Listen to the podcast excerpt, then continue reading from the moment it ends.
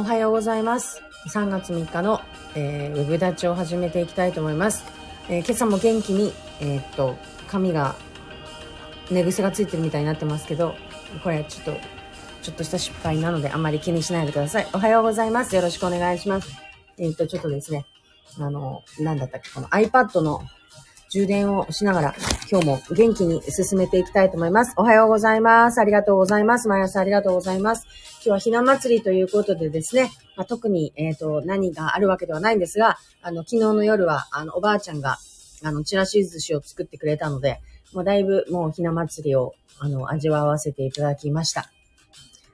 ね、ひな人形は、こう、早めに、こう、片付けないといけないとか、こういう、そういうルールもありますのでですね、恐ろしい、こう、忌まわしいルールがあるので、こう、気をつけながらやっていきたいと思う、いや、あの、気をつけなければと思いますが、今回はもう2体しか出さ、出さな、出せなかったので、えっ、と、ひな壇がない状態で、7段飾りの飾りだけがあるっていう今状態なのでですね、あの、しっかりと、こう、全体像を見たことがないのですが、お譲りいただいた、あの、ひな人形ですね。来年はちゃんと、えっ、と、ひな壇を、えー買って、しっかり飾りたいと思います。あの、それこそですね、その、あの、皆さんも、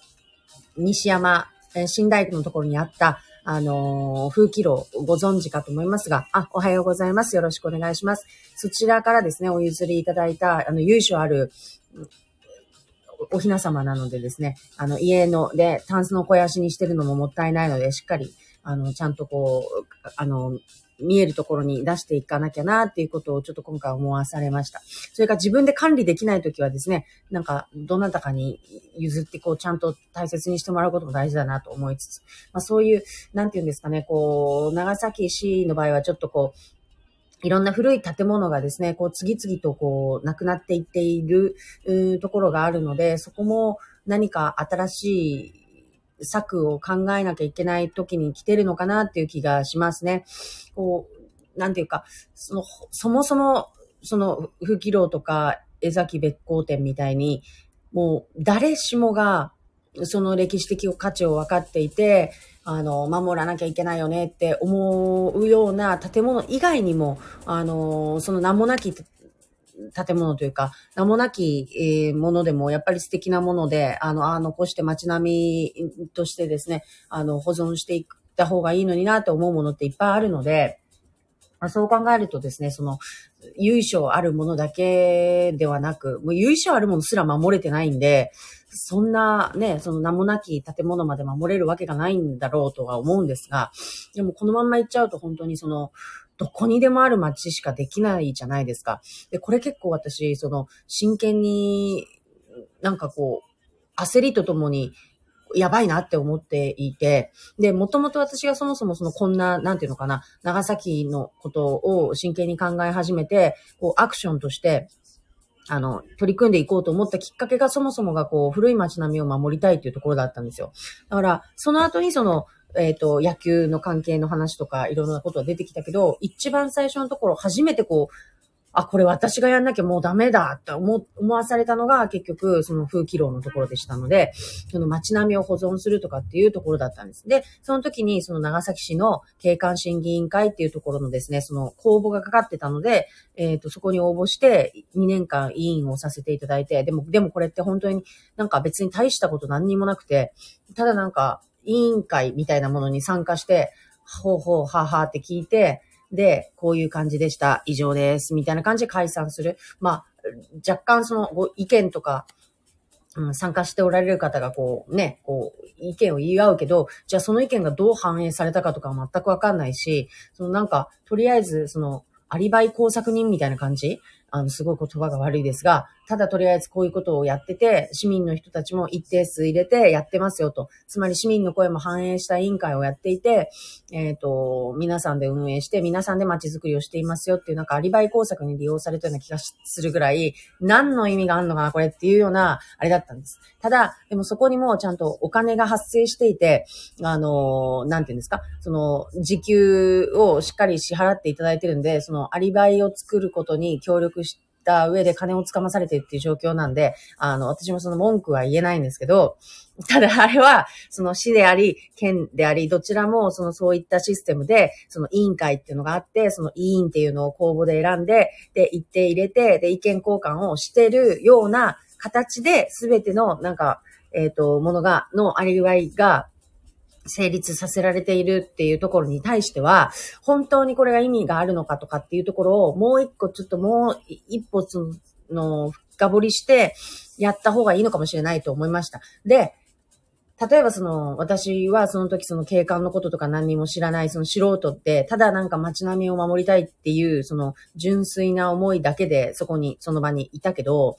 で、まあ、プロの方はたくさんおられたんだけど、でもなんかこう聞いてて思ったのは、その、なんて言うんですかね、そのプロの方たちが一定数入った委員会の中であっても、その、そんなになんか、その、なんていうのかな、その、活発な意見交換ができていたようには思えないっていうか、やっぱ皆さんその大人だから、まあ、しょうがないよねっていうところでの、その、えっ、ー、と、妥結点が最初に見えていて、まあ、そりゃそうか。まあそうね、そこに、これを皆さん認めていただきたいんですけれども、お測りくださいみたいな回だったので、そもそも委員会っていうのが、仕方ないんですが、あれだと、その、なんていうのかな、うーん、どうなっていくんでしょうか？じゃあ改善する策っていうのは市議会でしか出ていかないのかな？だとすると、その委員会があって、委員会で専門家の方たちや、その素人でも思いがある人たちが集まってお話し合いはして、えっ、ー、と、もう結論ありきでお話が進んでいって、もうこういう風になります。例えば、あの、ある建物が、歴史ある建物がこれから、あの、えっ、ー、と、重、重要、何？建築物の一覧に、なあの、市として入ってたものなんですが、これが、えっ、ー、と、壊されることになったので、あの、名前が抜けますっていう決議があって、で、どういうことなのかというと、ということで皆さんに、その、建物の持つ、なんか、優勝であったり、なんだりかんだりとか、あの、まあ、こういうこう風にね、頑張って、いろいろこう、保存するための努力はいろいろしたんだけれども、残念ですが、すいませんが、あの、名前がなくなることになりましたっていう結論があって、あ、そうなんですねっていうことを聞かされるわけですね。で、もしくは逆で、えっ、ー、と、実は来年度から新しくここの建物が、私の時は西坂協会だったんですけどね、ああれが、あの、新しく、あの、重要文化財みたいな形です。あの、重要文化財じゃないし、あの、今すごい適当に言ってるけど、それっぽいやつ。それっぽい長崎市が指定する、その、重要な建築物を認定するなんかに、えっ、ー、と、入ることになりましたということで、で、なぜ入ることになったかというと、まあ、あの、この建物というのはですね、こういう、あの、歴史的な流れがありまして、で、皆さんにも愛されていて、今後も守っていかなきゃいけないものなので、ということで、それをほわーって言って聞かされるっていう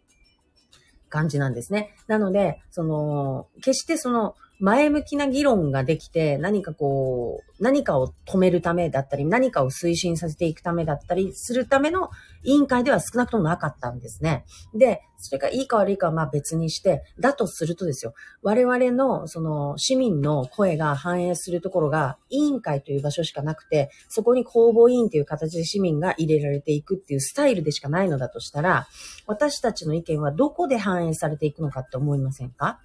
っていうことで、じゃあその推進をしていくだったり、例えばやめていくだったりとかっていう重要な決議をするところがどこなのかって考えたらやっぱり議会なんですよね。じゃあ議会がやっぱり機能しないとこの街を守っていくことも、えー、成長させていくこともできないっていうことに他ならないんです。つまり私たちが今この県政、市政に関わることができる、その一つの穴、穴じゃないな、窓っていうのは、そういった意味で公募委員会であったりとか、あとはパブリックコメントっていうのをその募集してる。募集してるのかどうかもわかんないけど、え、してますよってことなんですよ。みんなあなたたちが知らないだけで実際してますし、ご存知の方はちゃんとそこにパブコメ来てますからね、みたいな。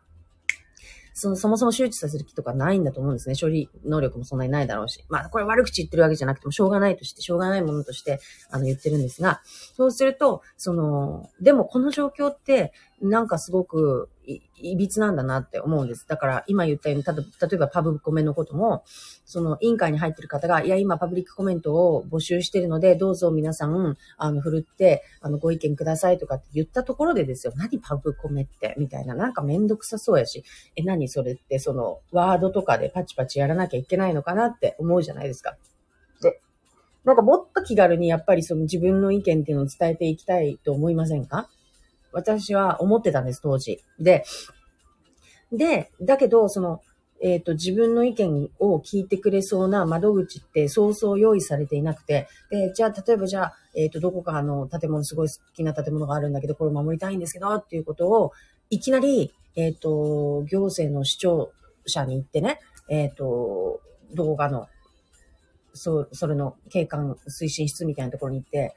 すいません、私はあそこを守りたいんですけど、と言ったところでですよ。もうやばい市民認定されて、あの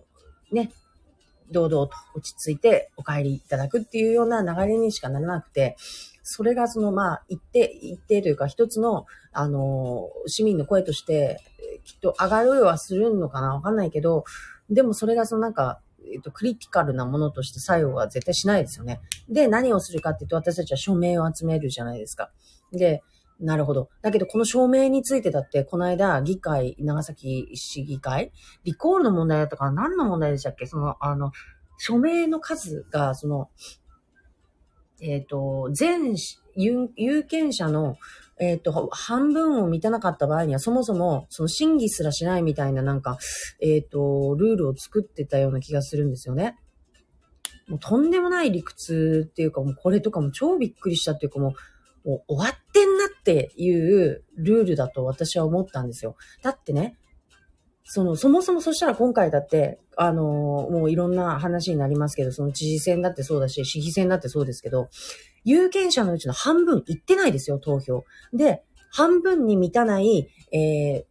署名活動の数であったら私たちは審議しないって言うんであれば、あなたたちはそもそも有権者の半分に満たない人たちのその投票によって選ばれてんだったら、お前らすら無効であろうっていう話になるじゃないですか。なので、だから自分たちにめちゃめちゃブーメランになってるにもかかわらず、それを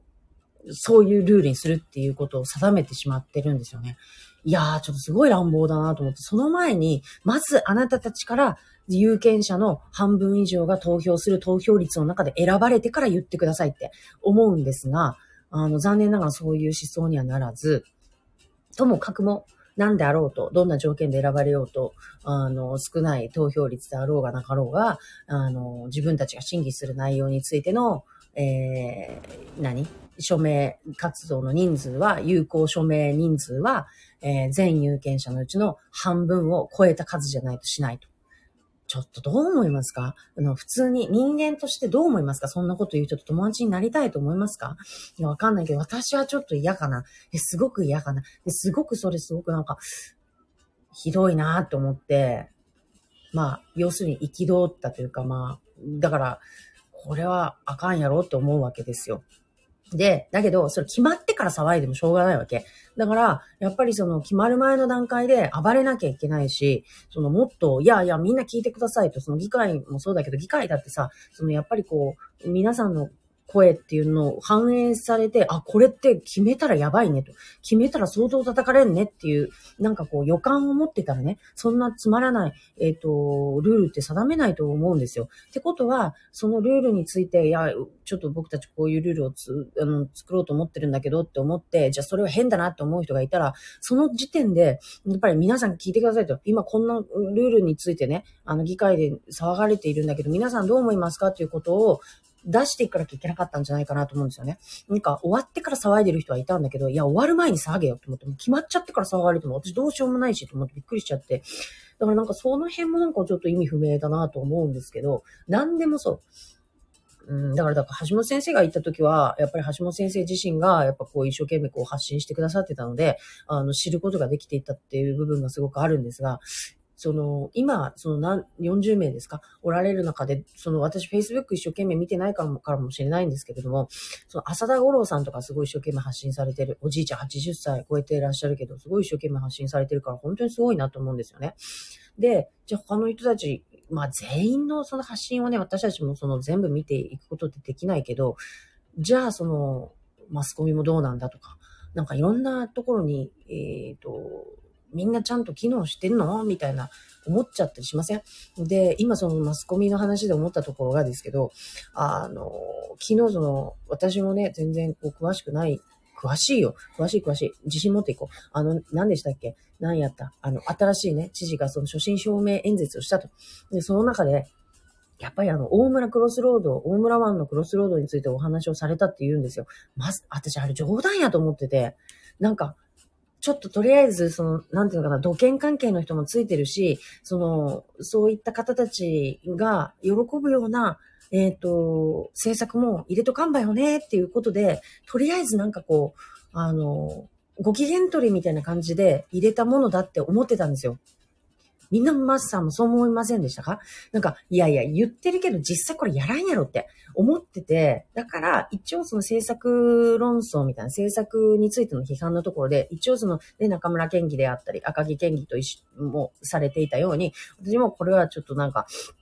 何やったかなその6000億以上の、その、費用がかかるようなことで、えー、なんか実現可能性がどうなのか、みたいなこととか、なんかちょろっと一回ぐらいつぶやいたぐらいですよ。で、えっ、ー、と、中村県議はそれについて、その資産もちゃんと含めて、えっ、ー、と、ここにこういう形の、あの橋がかかるとして、で、今、県議会でですね、どっち側やったかな都議津とその大村を結ぶ道路、一本かかる橋の方に、えっ、と、への提案は出ていて、で、それは浦川県議っていう自民党の方がされてるんですが、それに対して、えっ、ー、と、3000億円だったかな？なんか、確かその、まあまあ、大体半額ぐらいの、えっ、ー、と、予算を見込ん、予算というか概算したところそれぐらいだと。じゃあ、それがまあ倍以上になってるんだから、まあ最低6000億円以上。っていうか、1兆円規模って言われてはいるんですけど、の、あの、工事になるよっていうことを、まあ、ざっくりと計算した、ざっくりっていうか、まあ割とその精度は高いと思うんだけど、その、えっ、ー、と、その資料も、あの、概算した資料も、な、あの、中村県議は出していて、それ多分10万 PV 以上、30万って言ってたかな？かなりその、バズったので、あの、えっ、ー、と、見ていただいたっていうところだったんですが、で、ただ、その我々も言っときながらも、いやでも、これって、その、さっきも言ったように、あの、一部の人たちのためにも、いやいや、私はちゃんと土建の皆さんたちのことも考えてますよっていう意味の、なんか、おもてなし政策みたいなことで、実は、あの、議会にも止められるだろうし、周りからも止められるだろうから、あの、とりあえず、気持ちありますよみたいな意味だと思ってたら、ちゃんと昨日の不審表明演説でもされてたっていうことで、その時に初めて、うわ、本気なんやっていうことに我々は気づいたわけです。で、で、私はその、当時から、その、自民党においてのなんかその発表会、その私が、えっ、ー、と、今回この度推薦いただきました、なんとかですとかっていうような時から、その14の政策がありますが、それ以上にですね、あの、今回、あの、取り上げたいというか、必ず実現したいものがありますということで、その大村ワンクロスロードを言ってたんですが、いや、まさかね、やらんやろって。とりあえず多分そこにいっぱい土建関係の人がいるから言ってるんかなと思ってて。まあ、私もちょっと今しつこいわ。これに対してちょっとしつこすぎる。いや、でもそれぐらい本当にみんな思ってたんですよ。で、マスコミの人にも、なんでこれニュースにしなかったのっていうことを昨日確認したんですよね。そしたらやっぱり、いや、あれは宮沢さんが言うところの、あの、何やったっけ、あの、飛行船ビジネスと同じような感じで、だと私たちは思ってたから、わざわざ取り上げずにスルーしたんですよって言われて、ああ、なるほどなと。確かに、そうよねっていうところで、その私自身もそう思ってたんですよ。それぐらいの、えっ、ー、と、バリューだと思ってたんですけど、で、だから昨日やっと初めて、そのみんな、あ、本当やった。本気やったんやっていうところに気づいたっていう、結構これは、なかなか、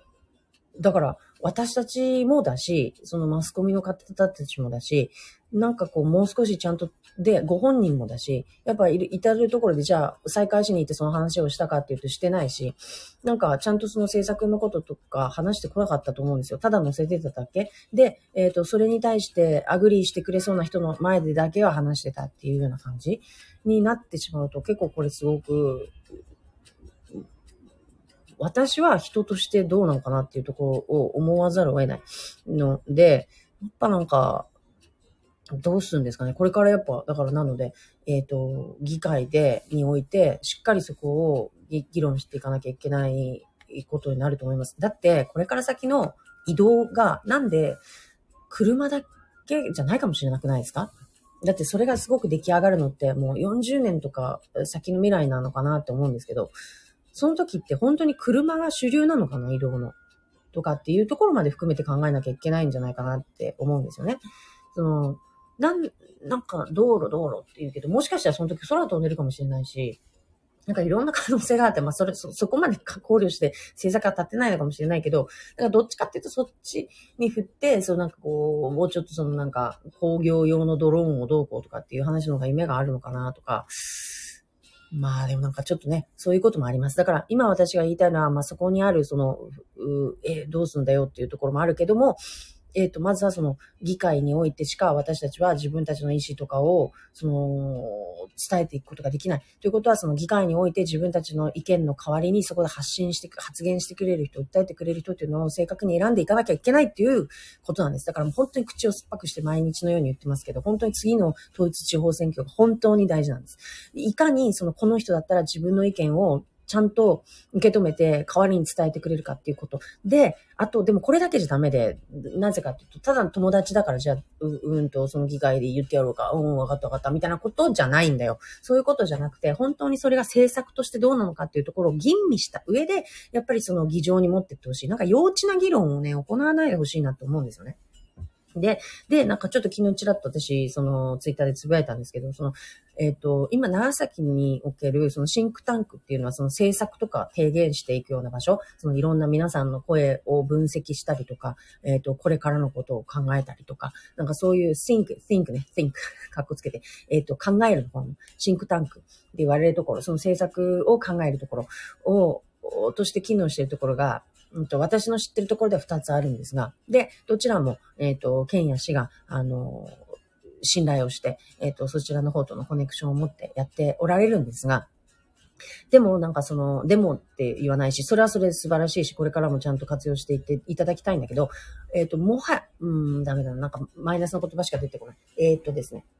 新しい、やっぱり、それに変わるものも必要になってくるなっていうのをちょっと感じてます。というのが、えっ、ー、と、今までその二つがメインで、えっ、ー、と、こう、シンクタンクの機能として、その行政の、えっ、ー、と、お仕事を保管するような形で、その、されてきたんであろうというところなんですが、この皆さんが今回その、の選挙において、えっ、ー、と、か、ずっと感じてこられたこの閉塞感っていうのを打破するために新しい候補者に対して、その、投票されたっていうところがある。じゃあその閉塞感っていうものっていうのは、の正体を私たちはもっと真剣に見つめなきゃいけないなと思っていて。で、それっていうのは、私は一つ考えている原因っていうのが、えっ、ー、と、プレイヤーの固定化だと思ってるんですね。プレイヤーの固定化が招いている、その、なんていうのかな、この閉塞感というか、つまり、その毎回出てくる人が同じ、えっ、ー、と、なんていうのかな、パネリストが同じっていう状態。何かのテーマについて、例えばじゃあ、その、斜面地の、街づくりについてとかっていう場合に何かやりますってなった時に、同じ人が出てくるんですよ。同じ人が出てきて、同じ人が議論してるから、同じ結論にしかならなくて、で、同じ結論を持って、この街が今こういう状態になってる。つまり、あ、つまりというか、いうことが一方であると思うんですね。そうすると、私たちは今次に考えなきゃいけないのは、そこのプレイヤーをちょっと若干変えていくっていうことを、その、チューニングを変えていくじゃないけど、今、この閉塞感が、閉塞感をその人たちに遷移するというわけではなく、その、新しい血をやっぱり入れていかないと、新しい答えも出なくなってくる。で、えー、いうのところをすごく感じていて、で、今までその、その行政との両輪を担って、その政策提言をしてきた人たちっていうのを出してきた答えが今の街を作っているんだとしたら、そこに対してもやっぱりちょっとその、ち、あれ、あの、新しいものが必要になってくるんじゃないかっていう意見を出さざるを得ないかなと思ってます。なので、私は結構厳しい言葉を持ってですね、この辺をご存知の方には、あそこ、ああ、ダメだ、これから、ここから先はないけど、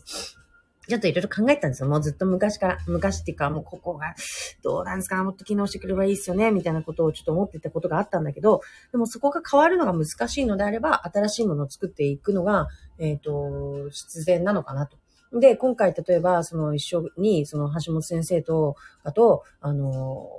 選挙戦戦わせていただいた中で、もともとすごい親しくさせていただいていろんなね、やっぱり橋本先生以外にちょっと、えっ、ー、と、長崎のことを、なんていうのかな、もう考えていけ、真剣に考えていける。あと長崎にあらゆる、その、外からの、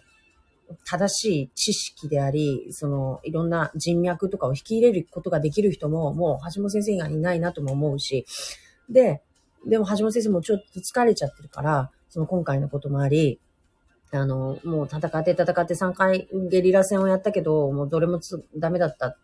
て言われててね、すごいショック、ショックっていうかもう疲れておられる。で、だからこれからはもう自分じゃなくて、そこに出ていく人たちをさ、うん、なんか手伝うみたいなことをしていきたいみたいなことを言ってるけど、でもやっぱり橋本先生が、なんていうか、制作持ってる人なんですよ。もうこの人しかいないんですよ。だから、やっぱりその、えっ、ー、と、橋本先生の意見なり、あと他にもね、たくさんおられるんだけど、そういう人たちの意見、もしくは、その、私たち庶民の意見がもっと聞かれる場があってほしい。さっきのすっごく最初の問題に戻るけど、私たちの意見が聞かれる窓っていうのが、委員会、小委員会の中の公募委員になるっていうことしかないのだとしたら、やっぱりそれは全然その市民の声を受け入れられていないし、反映できてないし、あともしくはパブコメっていうものしかないのだとしたら、やっぱりそれは私たちの声が反映してないじゃないですか。反映されてないからこそさっき言ったような、あの、有権者数の半分以上の署名数がないような、えっ、ー、と、もう、あれに対してはノーって言いますよっていうような、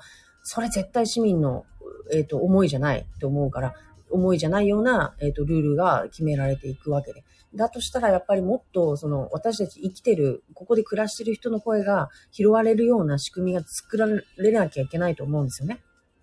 で、今それができるのは、例えばその知り合いの県議や市議にお願いしてやってもらうっていうことが唯一ぐらいなのかなと思うけど、それじゃあやっぱりね、ゆるい。ゆるいし、その、人間、その一人の人間の守備範囲なんて大したものじゃないから、じゃあ、その議員にとってね、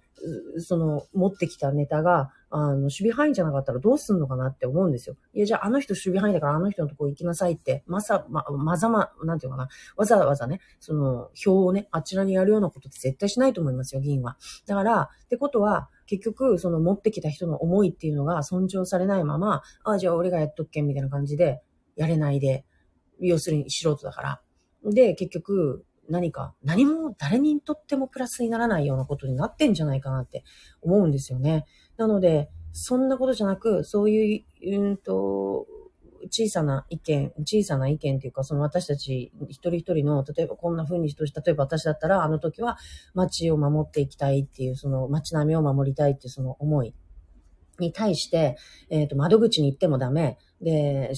議員に言ったって、いや、そんなこと難しかったこと言われても、ダメですね、とかって言われるんだとしたら、じゃあどうする？っていうところですよね。だから、それを受け止めて、よし、わかった。ちょっとその、これを一つの政策にして、えっ、ー、と、見るからって考えてくれる、もし集団がいたら、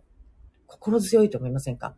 だからそれはやっぱりね、たった一人の人間ではね、背負いきれるもんじゃないなってことをね、私分かったんですよ。やっぱり人間はその三人よれば文字の知恵じゃないけど、もう一人でも多くの人たちが集まった、その知識集団みたいなのがあって、で、そこにその一つのそのテーマを投げかけることによって、で、分かった。じゃあこれを守るためにはどうしたらいいか。法律のこともそうだし、制度のこともそうだし、あらゆる側面から見て、じゃあこういう、えっ、ー、と、システムなのか、それともえっ、ー、と、政策なのか、それともその法令なのか、条例なのか、えを提案することで、えっ、ー、と、クリアしていけるんじゃないかっていう会を出せる人たちが私は必要だと思いました。なので、そこをちょっとなんかやっていけないかなっていうことを、前から本当に橋本先生にも、なんかやっぱり私たちにとってのね、そういう場が必要だと。学ぶだけじゃなくて、やっぱりその会を出せる人たちが必要で、で、誰でもがアクセスできる場所が必要で、例えば自民党の人じゃないといけないとかじゃなくて、もうな、そういうの関係なく、長崎市民であれば、誰でもアクセスできて、えー、で、ちゃんと聞いてくれて、で、その専門家がいる。必ずそこに。っていう場所が、場所っていうか、なんていう日本語にしたらいいのかな。そういう何かがあってほしい。もう、 something としか言いようがないので、そういう something にしますけど、それを作ることが今急務だなと。で、それがあることによって、えっ、ー、と、私たちが、その、あ、声は届くんだっていう実感を持っていただけるんじゃないかなと。で、結局声って届かないってなるから、あの、皆さんは政治に振り向いてくれないと思うんですよね。だから、声は届く。ちゃんとあの言ったことがこういう形になってちゃんと届いたんだっていう経験を皆さんに何度も何度も体験してもらいたいし、で、その中で、あ、本当に、あの、自分の声で街は動くのかもしれないっていうことによって、本当にこの一票が大事なんだっていうことをね、あの、理解していただけると思うんですよね。だから、もう本当に根底からそういう仕組みを作ることによってしか、一票の重要性って伝えられないんだなってことすごくよく分かったし、でもってやっぱり今回その、私たちの半分は、やっぱりそのふわっとした何かに持っていかれたっていう、この事実。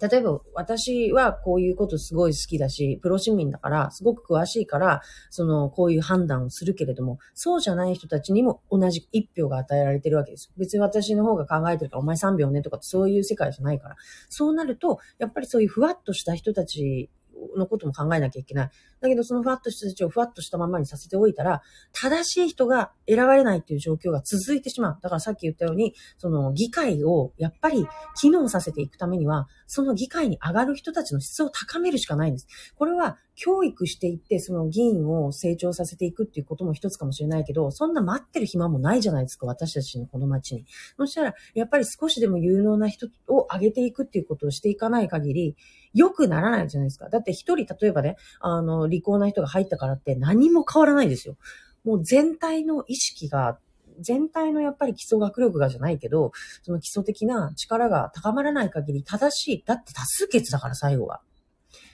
みんなが、いくら一人が一生懸命わーって言ったところで、他の人たちが、いや、そう、俺はそう思わんけんね、みたいな感じだったら、もうやっぱりずっと誤った結論を出し続けるんです。これめちゃめちゃ恐ろしいことだってことなんですよね。皆さん多分分かってると思うんですが。だから、本当にそこを何とかしたいんです、私は。だから、その自分だけがどうとかね、いうことではなくて、えっ、ー、と、やっぱりそこの部分、あの、やっていけるように、えっ、ー、と、一人一人が、あの、意識を持って、えっ、ー、と、いただくような、仕組みもまた準備します。その、言ってください。一票って大事ですって言うのは簡単やけど、だからどうしたでしかないので、やっぱりそこを、その、誰しもが参加して、誰しもがその声を聞いていただいて、で、じゃあ、その、街を守るって言って、具体的に何をすればよかとかなっていうところに対して、こうしたらいいかもしれないですよっていうことを言える人がいる場所がね、やっぱり必要なんやと思うんですよね。だからそれをこれから準備していきたい。で、うんと、今、えっ、ー、と、皆さん、皆さんというか、一部の方たちと進めている、例えば、その増永さんと進めている無料学習支援のこともそうだし、いろんなことをアクションにして変えていけること。で、私がいつもその親しくしている、その、させていただいているすごい半導体のもう鬼みたいな天才の人がいるんですけど、その方が言ってたシンクタンク作りたいから絶対にその入ってくださいって言ったら、シンクじゃダメだ、ドゥじゃなきゃダメだと。ドゥタンクにしなきゃ意味がないんだって。じゃないと、ただの机上の空論でね、そんなものは街を何も変えられない。私たちが作るのはドゥタンクだって言ってくださってね、すげえなと。さすがやなと。で、実際その方は、その、考えたことを全部アクションにして、えっ、ー、と、行かれてるので、あの、この無料学習支援のことや居場所事業のことも話したら、もう真っ先にその長崎にその社会福祉事業所みたいなのを作ろうっていうのも言ってくださってるし、まあ、そういうその、なんていうのかな、次に出てくるのがアクションっていう大人っていうのはめちゃめちゃ強いので、こういう人たちをどんどん巻き込んで、その、やっぱりドゥータンクっていうのを、あの、ここに一つ作っていきたい。で、そこに対して、そこに、本当にいろんな人に関わってほしい。その、か、もう、あらゆる人に、もう偉い人から偉くない人も、偉くないって言ったらあれだけど、つまり私のような市民から、例えばそのものすごく経験を積んだ人までが入ってみんなで考えられる場所っ